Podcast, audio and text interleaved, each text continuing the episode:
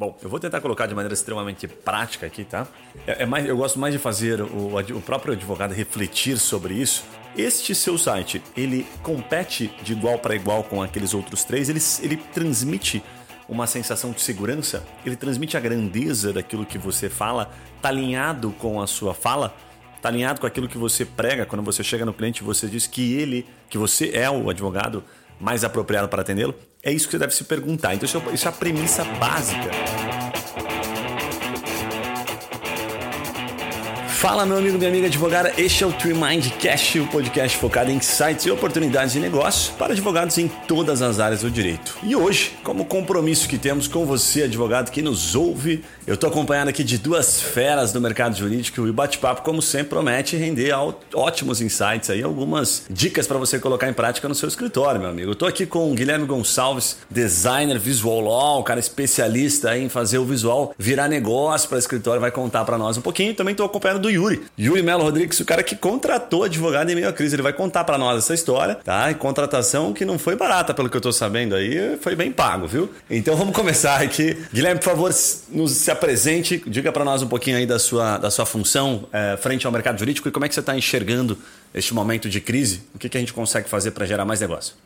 Bom, galera, primeiramente é um prazer aqui ser convidado pelo Tree Mindcast. É, minha especialidade é realmente utilizar o design, marketing digital como ferramenta de geração de negócios para advogados, né? Eu espero contribuir hoje aí com alguns insights interessantes nesse momento de crise. Seja bem-vindo, Guilherme. Obrigado pela presença aí. Pessoal, obrigado pelo convite aqui para participar. Na verdade, eu estou me sentindo aqui um outsider aqui nessa conversa, porque meu negócio é outro no dia a dia. Tem um restaurante, tem uma empresa de evento, aí de catering e também venho aí de uma linha de advogados, meu avô era advogado, no escritório mais de 60 anos já de família.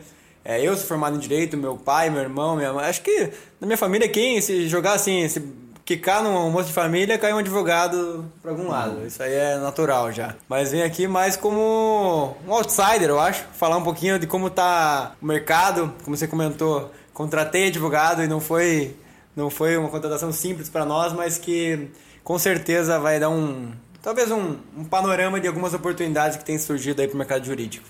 Legal, galera. E eu, Guilherme, sou CEO da TreeMind. Nós somos uma maior agência de marketing jurídico e de direção de negócio para advogados. Puxo esse podcast aqui com a presença sempre, com a proposta que nós temos de trazer pessoas que realmente conseguem gerar insights e que querem compartilhar. É muito importante também isso, né?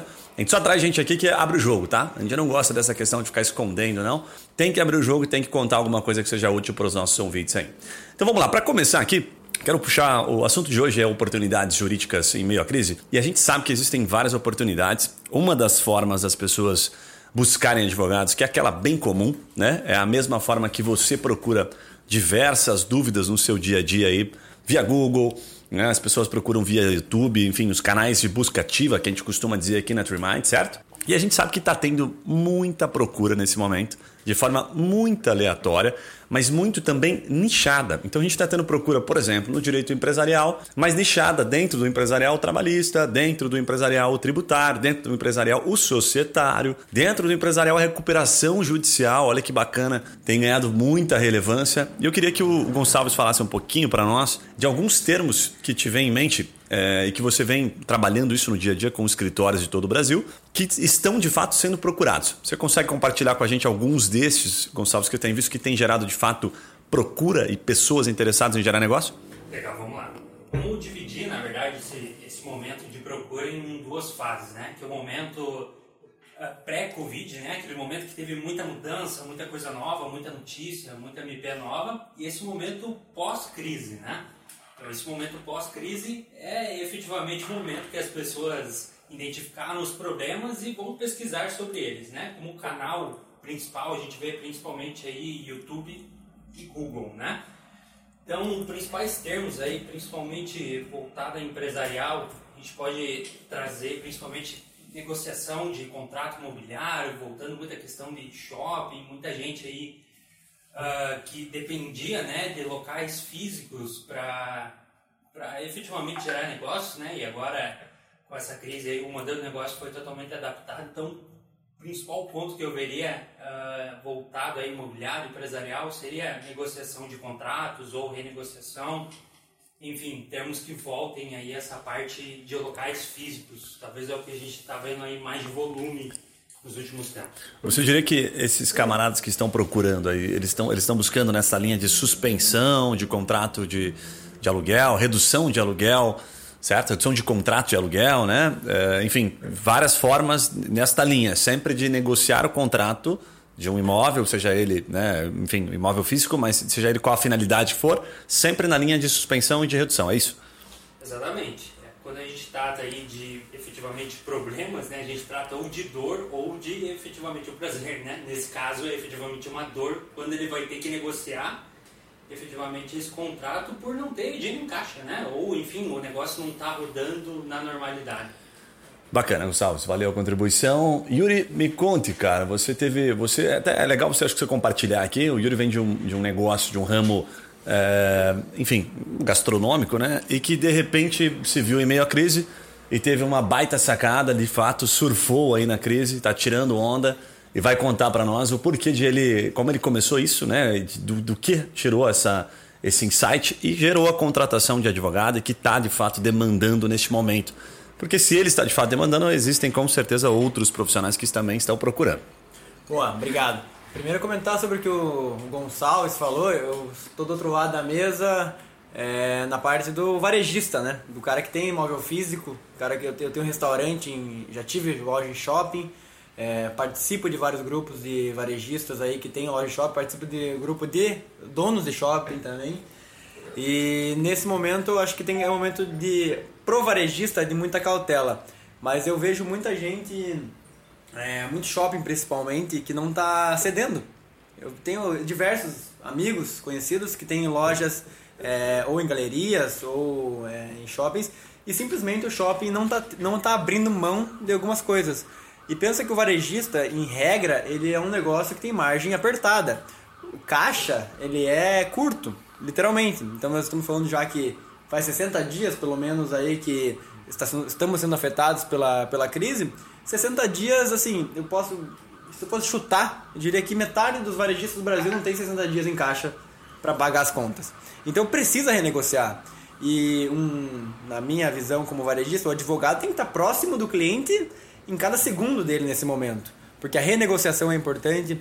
Eu estou falando porque eu contratei advogado tanto para falar pra, com, com dono de imóvel, tanto quanto para resolver uma situação jurídica minha agora. Então, dando um case, a gente tem uma, uma, uma situação que a gente contratou advogado por causa de violação de marca nesse momento, por exemplo. A gente contratou advogado porque nós temos uma grande marca brasileira que está violando a marca do, do nosso restaurante. E o que, que a gente fez? A gente, eles estavam usando a crise, literalmente, como alavanca para tentar fazer a gente negociar. Ou seja, o dono do negócio desamparado, entre aspas, nesse momento, ele vai aceitar o acordo, porque precisa de caixa. Mas eu tive, tenho a sorte de estar no meio jurídico e ter acesso a advogados, por, por causa de uma consulta que eu fiz, eu vi, não, não vou aceitar o que eles estão me oferecendo só porque eles estão usando a alavanca da crise. Eu vou contratar um bom advogado e vou entrar com uma demanda para ganhar meus direitos reais que eu tenho, independente do momento. Então, nesse caso, a gente está agora com uma demanda, contratei advogado, já estamos com uma demanda Exatamente porque existem empresas que, que estão bem hoje, que estão usando a crise para ir para cima, para ferrar para renegociar algumas coisas de quem está mal. E aí o advogado tem que estar tá do lado do cliente. Ele tem que estar tá escutando, ele tem que estar tá vendo o cenário do cliente para poder não, não, falar, não faça isso, espera um pouquinho que tem uma saída melhor. É isso que está acontecendo muito hoje. Interessante, Yuri. Você comentou uma coisa que a gente considera muito aqui, que é estar próximo do cliente quando ele precisa, né? é estar próximo, essa proximidade de relacionamento, né? que a gente considera no meio jurídico extremamente importante, falando ainda mais de B2B, né? empresas, né? que tem a questão da confiança. Então, eu queria perguntar aqui ao Guilherme, da, CEO da TreeMind, como que, quais são as estratégias que a gente pode fazer para ter essa proximidade quando for necessário? Você poderia trazer uns insights aí para nós?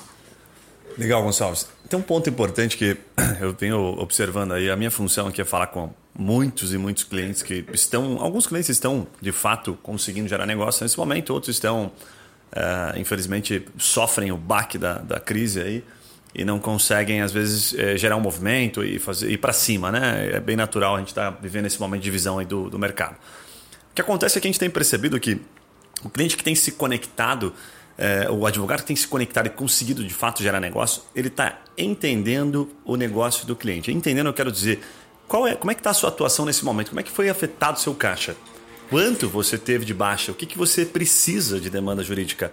Vamos pegar um cenário, vamos construir um cenário simples de um restaurante, por exemplo, né, que teve o seu caixa é, comprometido em 70%. Esse cara não tem condição financeira de tirar, neste momento, de priorizar, né, com base no, na receita dele, o pagamento de um advogado. Então, o que, que eu estou percebendo assim, de vários advogados? Eu vi uma estratégia extremamente inteligente.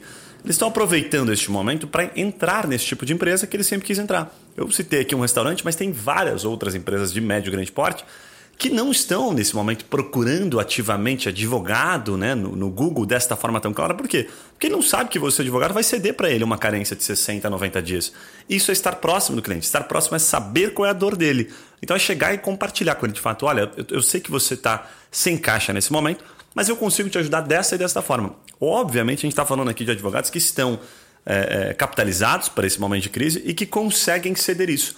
Mas a gente está falando de uma estratégia relativamente simples que é de dar uma praticamente uma, uma anuência, né, uma carência deste contrato nos primeiros 60, 90 dias para ganhar lá na frente. A gente não está dizendo que você vai precisar ceder um desconto para ele.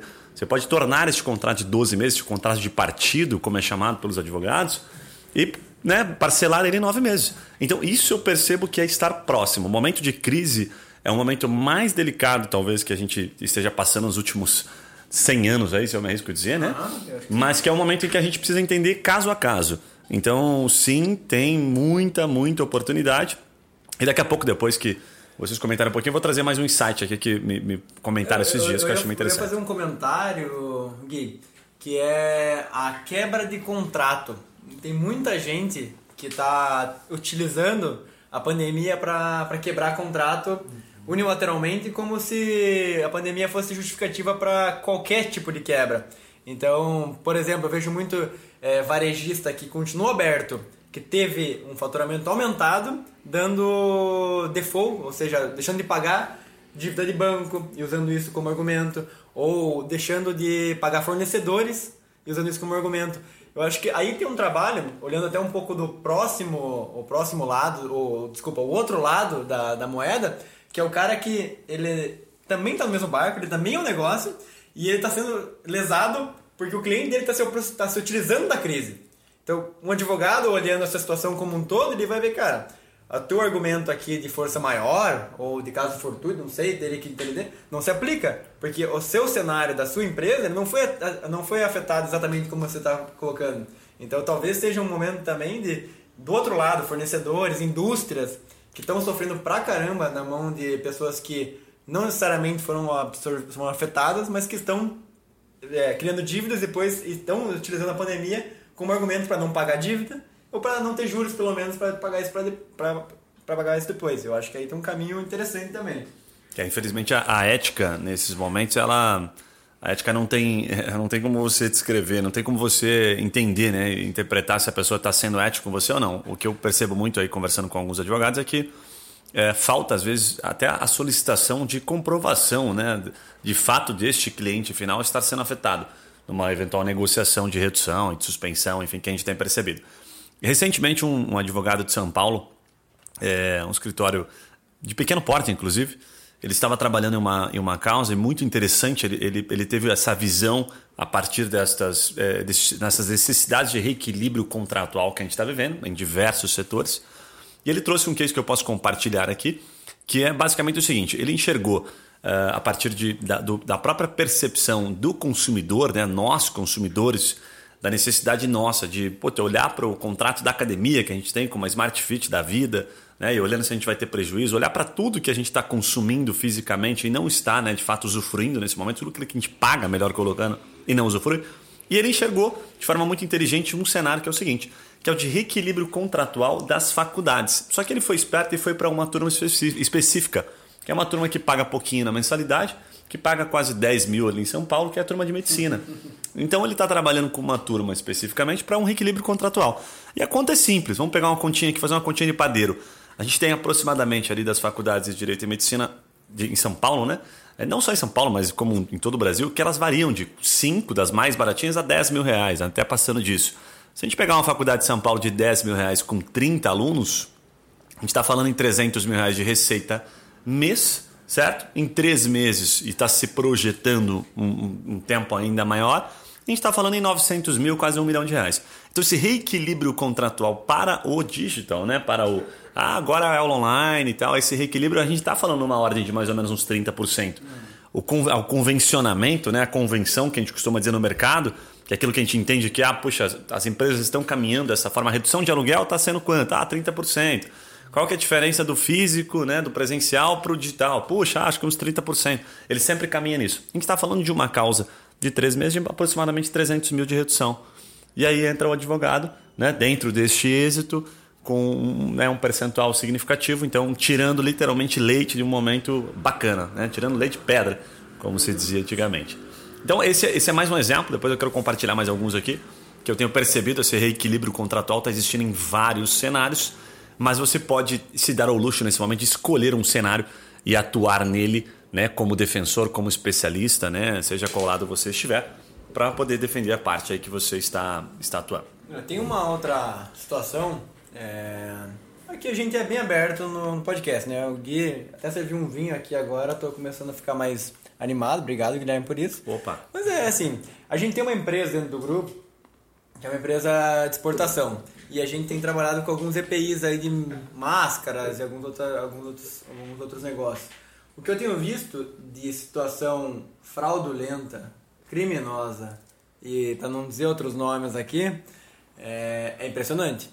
Eu, na minha vida, nunca vi tanto, colocando uma palavra bem chula, esquema acontecendo de compra casada, de negócios com margens superfaturadas, de corrupção na cara, na cara, de pequenas prefeituras que receberam recurso de governo federal, do governo estadual e estão utilizando para comprar do tio, do parente, do primo que produz máscara em casa a um preço ridículo. Então, não preciso nem ir muito a fundo para ver como tem, entre aspas, oportunidade para trabalho de, de advogados, tanto de um lado quanto do outro né? Porque vai ter demandado, vai ter, vai ter demandante, vai ter pessoas aí que vão ter problemas com isso, empresas que vão vender, mas mais do que isso, eu acho que a situação ética e a situação moral dessa tipo de negociação vai ser investigado.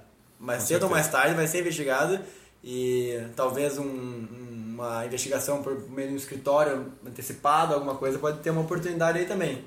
Sem dúvida, cara. Eu acho que a gente pode até um deu uma olhada aqui enquanto você estava falando, a questão de impugnação de licitações. Eu acho que aí já é uma demanda gigantesca e entra mais uma oportunidade, né? ainda mais nesse momento que abre uma infinidade de brechas aí, principalmente em compras né, de órgão público, que mudou efetivamente uh, de, uma forma até. É, a dispensa de licitação está sendo regra nesse momento, né? Por causa da urgência. Mas isso abre brecha para uma cotação meio arbitrária ali, né? Eu até um exemplo para vocês entenderem.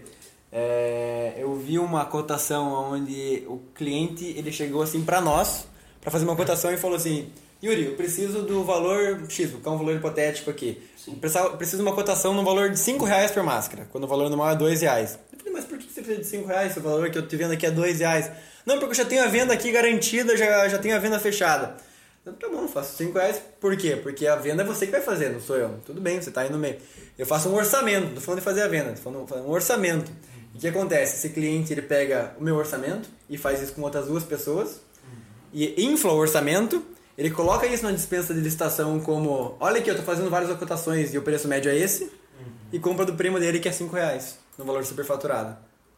Exemplo clássico.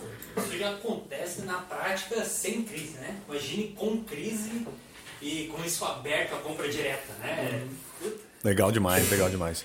Um ponto importante que eu queria puxar com vocês aqui que é o seguinte, né? O que é que a gente, nesse momento de, de crise, tem muito negócio acontecendo, a gente sabe, mas tem é, negócios, tem formas de negócio diferentes. Dentro do âmbito jurídico, a gente fala muito do negócio reativo, do negócio consultivo, né?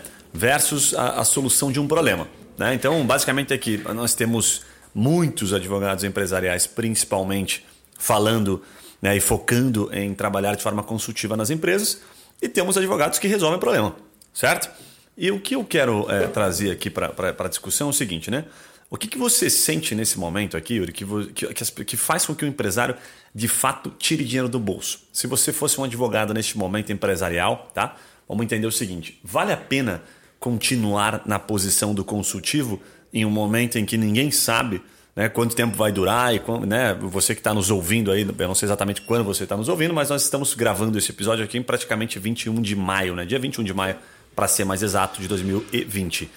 E a pergunta que fica é: vale a pena manter minha posição consultiva ou vale a pena entrar no jogo, entrar na guerra literalmente e resolver um problema neste momento do, do empresário? Será que vale a pena tentar olhar para ele, convencê-lo de que isso vai passar em um mês, dois meses e daqui a pouco, ah, não, a coisa vai voltar ao normal, vamos trabalhar já no consultivo, que seja trabalhista, tributário e tal. O que, que você acha disso?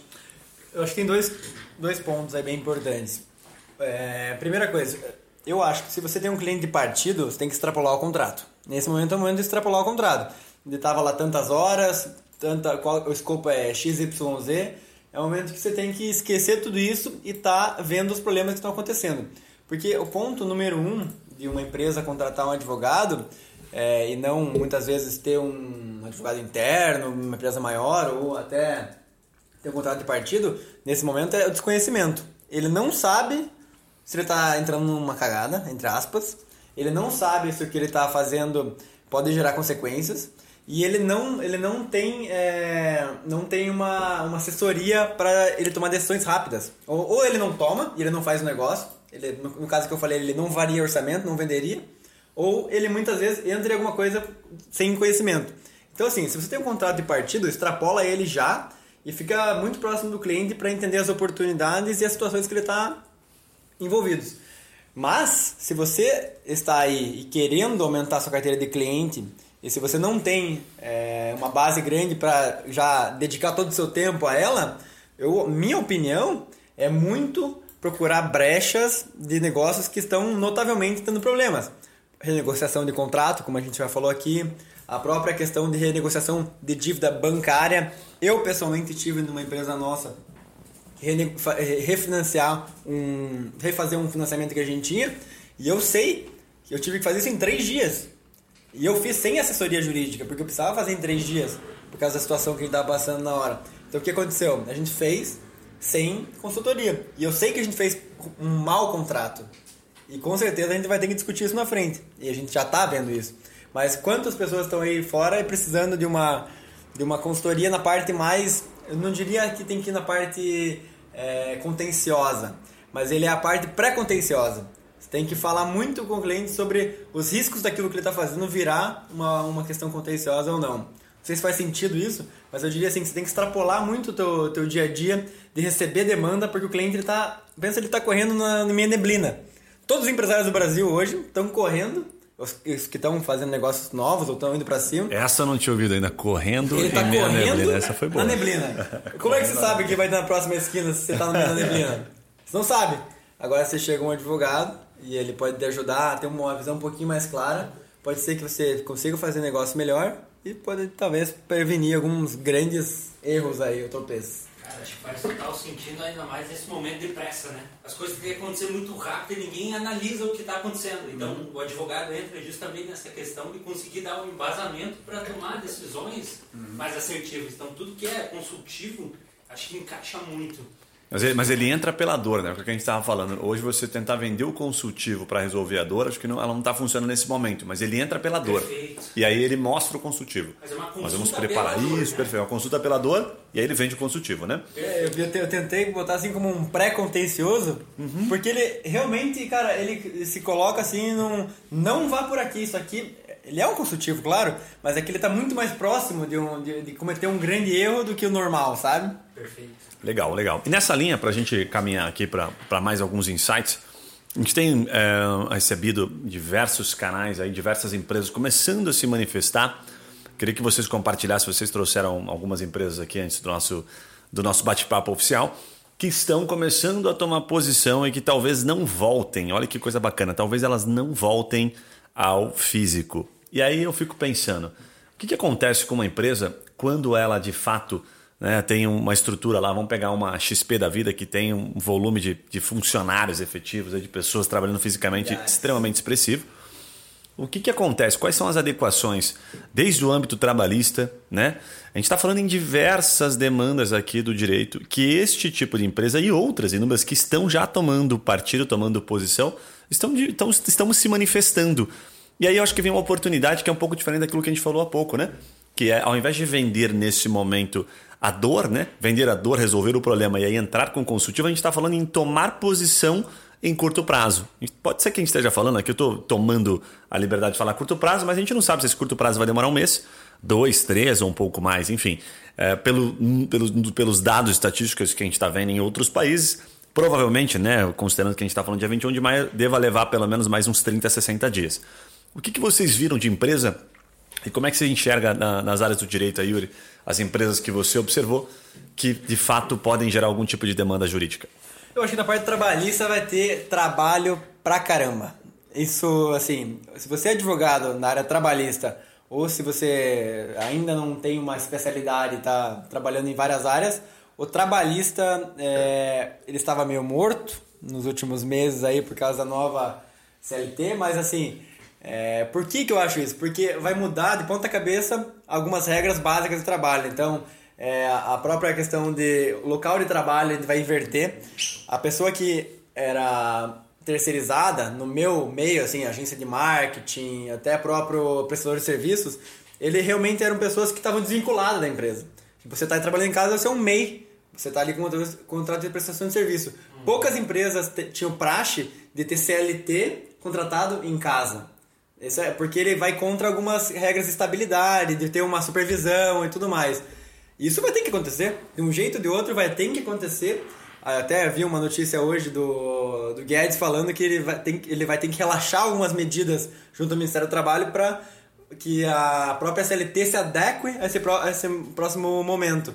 Que é o que? Você ter uma, um grande número de seletistas, de pessoas que têm estabilidade, de pessoas que têm a, toda a supervisão, que têm todas as regrinhas da CLT, mas trabalhando com uma certa liberdade, entre aspas. Então, como é que a empresa vai adequar o contrato de trabalho? Como é que ela vai adequar toda a parte de, de remuneração quando as, as, as regras para para promoção muitas vezes tinham a ver com, com uma relação próxima da, de, de, de conexão. Então, eu fico me perguntando isso. A pessoa que está pensando em trabalhista, sim, eu penso para minhas empresas, mas eu penso isso como mercado em geral. A pessoa, eu não sei como empresário como me adequar a esse momento. Eu vi empresas próximas a gente tendo que colocar 400 funcionários CLTistas do dia para noite em casa. Como é que fica a questão de, de da pessoa estar tá em casa e ter acidente de trabalho? Tem isso? Ela pode estar tá em casa e ela ter algum problema psicológico porque não poder sair de casa e a empresa poder ser responsabilizada por isso porque ela está colocando a, empresa, a pessoa 8, 10 horas em casa sem sair da frente do computador? Não sei. Eu estou pensando em várias situações que o advogado tem que estar tá pensando e que tem que oferecer, tem que se antecipar junto às empresas, aos clientes. Bem legal, bem legal a contribuição. É, uma das empresas que foi a XP, né? Vocês comentaram de uma outra empresa, o Guedes trouxe isso à tona, né? De, uhum. de relaxar aí de fato as questões trabalhistas. A XP é uma delas, mas tem outras diversas empresas começando a se manifestar. E a verdade é que o mercado está enxergando que talvez aquela necessidade presencial que a gente sempre enxergou como regra, né? É, e que de fato ela, ela, ajuda na cultura, ela é bacana, tem muita gente que não se adapta. É, compartilhando rapidamente aqui internamente, nós temos é, praticamente 20 pessoas operantes e mais, mais de 20 pessoas é, é, que são indiretamente ligadas ao negócio. E a gente percebe claramente que tem pessoas que conseguem se adaptar ao home office. E abrindo um parênteses, obviamente tem pessoas que têm dificuldade, porque tem filho, né? tem marido que está em casa, tem cachorro, tem papagaio, tem periquito, tem tudo que acaba desfocando, acaba atrapalhando um pouquinho e baixa a produtividade. Aí vem novamente aquela questão né, que o advogado pode sim contribuir.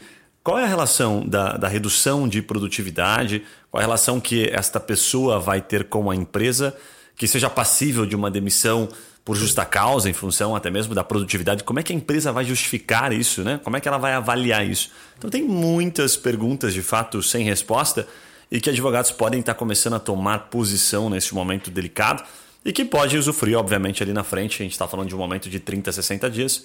Então, novamente, oportunidade de sobra no mercado. Bacana? Gente, para a gente começar a caminhar aqui, você quer falar mais alguma coisa? Tem mais eu um só ia fazer um comentário assim que tem uma, uma quantidade enorme, enorme mesmo, de empresas que não vão voltar para o físico. E que isso por si só já vai dar muito pano para manga. Vai dar muita questão. É o novo normal, né? É, estão falando nesse termo aí. Novo normal. Que basicamente assim, as leis trabalhistas não se aplicam a muitas coisas que acontecem 100% em casa. Então teria que entender essa primeira coisa. Até um exemplo que eu ia citar aqui é de um parceiro nosso aqui, um amigo pessoal, que ele tem vários imóveis alugados. E ele aluga uma grande parte para próprios advogados. E Legal. ele falou que 80% desses advogados que são é, locatários dele já falaram que não vão, não tem intenção de voltar tão cedo. É, então até a própria questão de cultura pode mudar um pouco. Porque a cultura normal, daí falando de, de escritórios advocatícios, é que eu tenho que me formar, eu tenho que ter um escritório, tenho que ter uma presença física, porque meu cliente quer visitar. Porque eu tenho que ter uma, um nome, uma imponência. E se o cliente não está mais exigindo isso, uma grande parte da, desses advogados, ou grande parte da indústria, eu, inclusive você que está escutando pode ser uma dessas pessoas que está se pensando, se perguntando, eu tenho que voltar para o escritório, não tenho? Como é que meu cliente está pensando? Provavelmente, por um bom tempo, o cliente não vai exigir, entre aspas, que o teu escritório seja tão imponente, porque faz sentido que o escritório seja mais, talvez, ágil, mais eficiente, do que ter uma presença física. Não sei, eu tenho visto muito disso acontecer também. Faz total sentido. E a tecnologia ela casa em ambos casos, né? Primeiramente, ele como mensurar a efetividade, a entrega dos funcionários. Eu acho que a tecnologia entra como uma ferramenta essencial para a empresa entender o que está sendo entregue e como está sendo. Assim, ela consegue mensurar a efetividade do funcionário e efetivamente saber né, se ela pode mandar por justa causa, qualquer coisa do gênero, né? Mas muda totalmente as regras. E falando do novo normal, né, de home office, até voltado a advogados, a gente fala de muita oportunidade aí para advogados novos, né? Porque abre uma oportunidade gigantesca de você começar um negócio com custo baixo. É, a gente tem aquele, aquele consenso de, pô, o cara tem que ter um escritório físico, tem que ter isso, tem que ter aquilo. Boa. Quando a gente fala de internet, isso é totalmente quebrado, né? E volta a presença digital totalmente. E eu puxo até aqui pro, pro Guilherme contribuir como construir essa autoridade digital, né? Porque a gente vê hoje presença física, pô, você chega no escritório, você sente aquela confiança, enfim. Quando a gente fala de internet, esse novo normal, isso não existe. Isso é totalmente quebrado. Como que a gente faz essa construção digital? Boa pergunta, Gonçalves, boa pergunta. Bom, eu vou tentar colocar de maneira extremamente prática aqui, tá? Mas tem, é, acho que tem mais, é, é, mais, eu gosto mais de fazer o, o próprio advogado refletir sobre isso, porque ele, inteligente como é, fica fácil de ele entender a, a importância né, de um determinado site. Bom, o primeiro ponto que, que acho que é mais importante é o seguinte, né? Hoje não só o seu cliente, o seu público-alvo, ele tem o hábito de acessar o site. A, a coisa que a gente mais é, acessa, né, de fato, é, onde a gente vai buscar referências hoje das pessoas, é através do Google. Mas onde é que é a base, a origem desta referência que a gente vai buscar é no site. Então pense comigo, tá? Nesse momento você pode colocar aí na sua cidade, independente se você está numa capital ou numa cidade do interior, coloque lá uma forma de busca que você gostaria que o seu escritório aparecesse na primeira página, tá?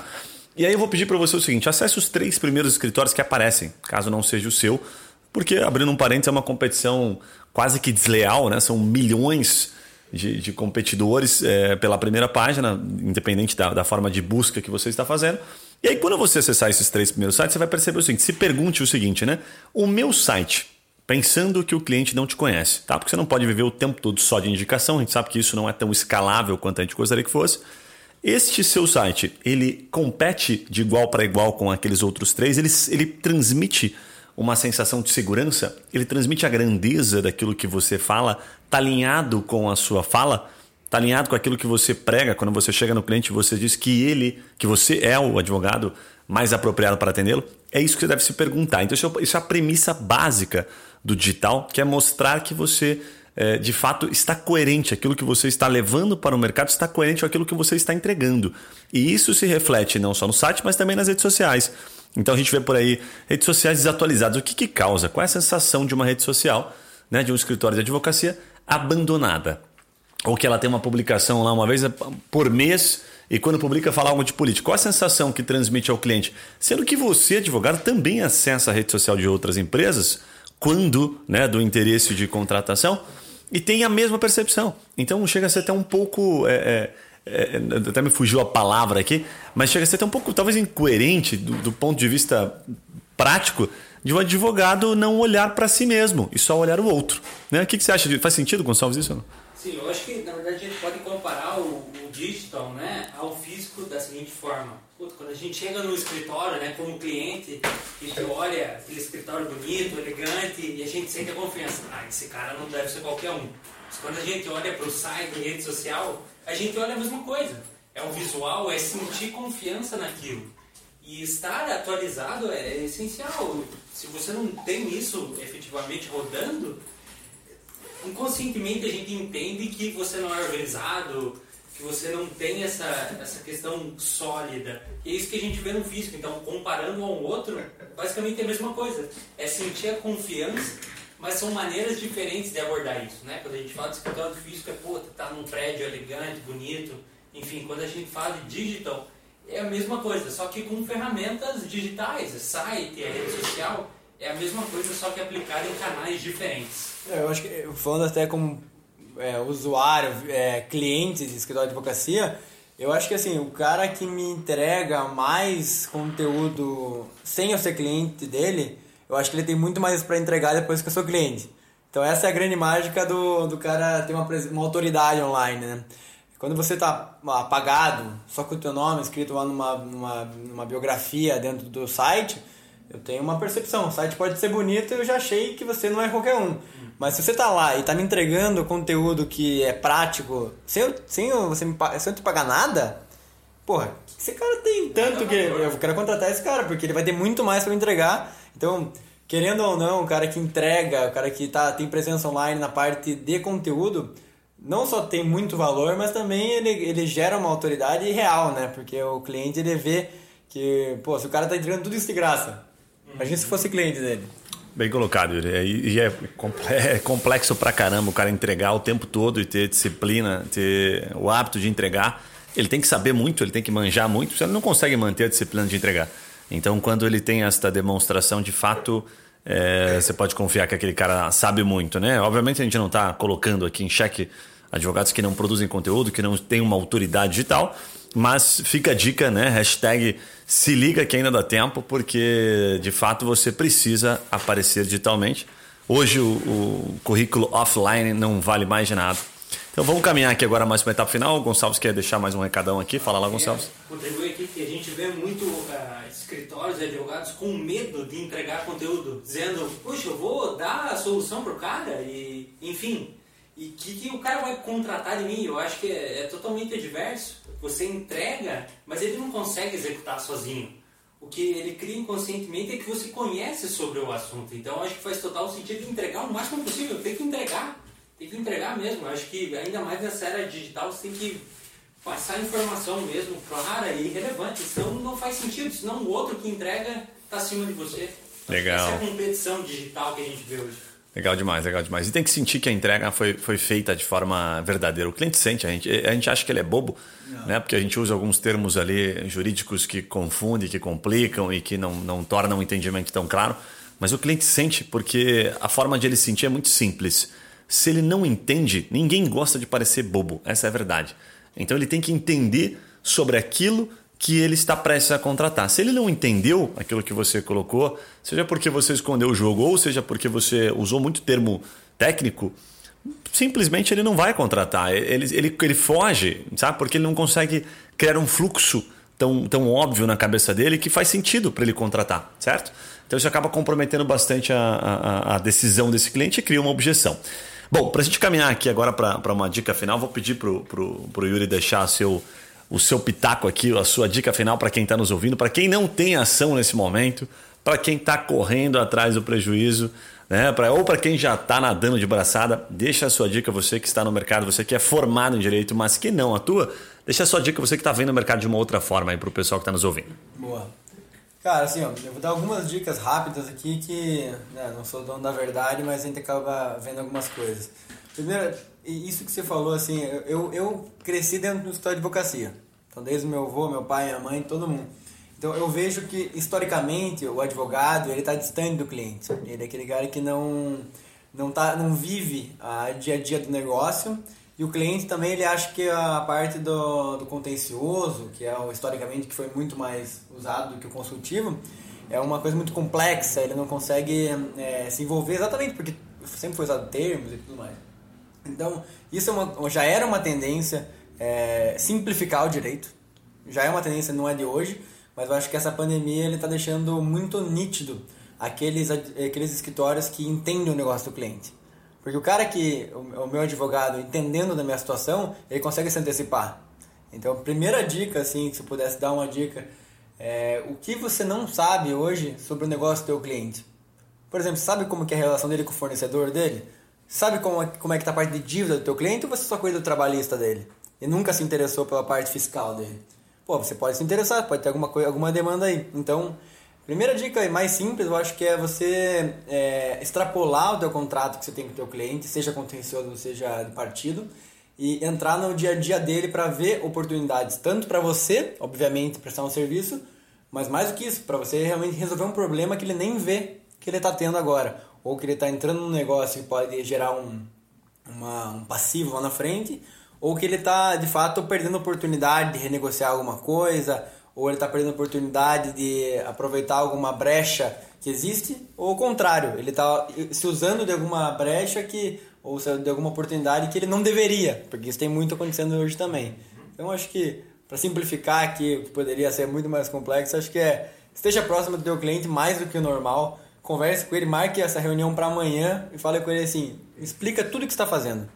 Você fez contrato com quem? Está parado? Quem que você demitiu? Quem que você suspendeu? Quem que você reduziu a jornada? Quem que você contratou? Quem que você renegociou? Pergunta tudo, porque alguma coisa aí, pelo menos um negócio vai gerar nessa conversa. Acho que essa seria a minha dica. Legal demais, Yuri. Obrigado pela participação, pela presença. Meu amigo, vou passar a palavra aqui ao Gonçalves sempre para ele deixar suas, suas palavras finais aqui, seus insights, por favor, Gonçalves.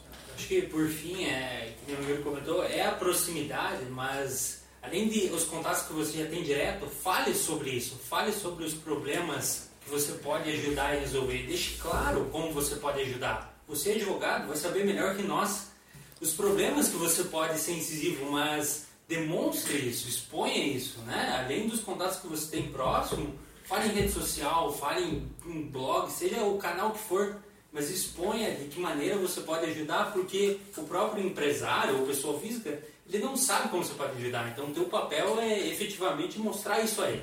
Então, minha contribuição é essa. Legal demais, legal demais.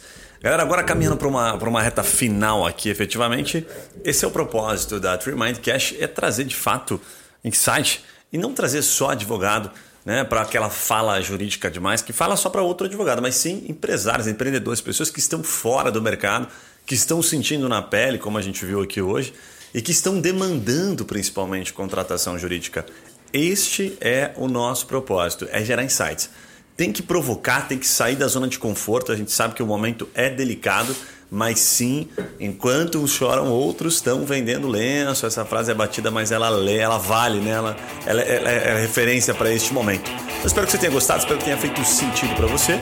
Nos acompanhe nos próximos podcasts, que a gente vai ter uma, uma turma de empreendedores, não só de advogados, que de fato compartilham insights e compartilham ideias para você colocar em prática no seu escritório. Combinado? Um abraço e eu te vejo no próximo podcast. Até lá, meu amigo.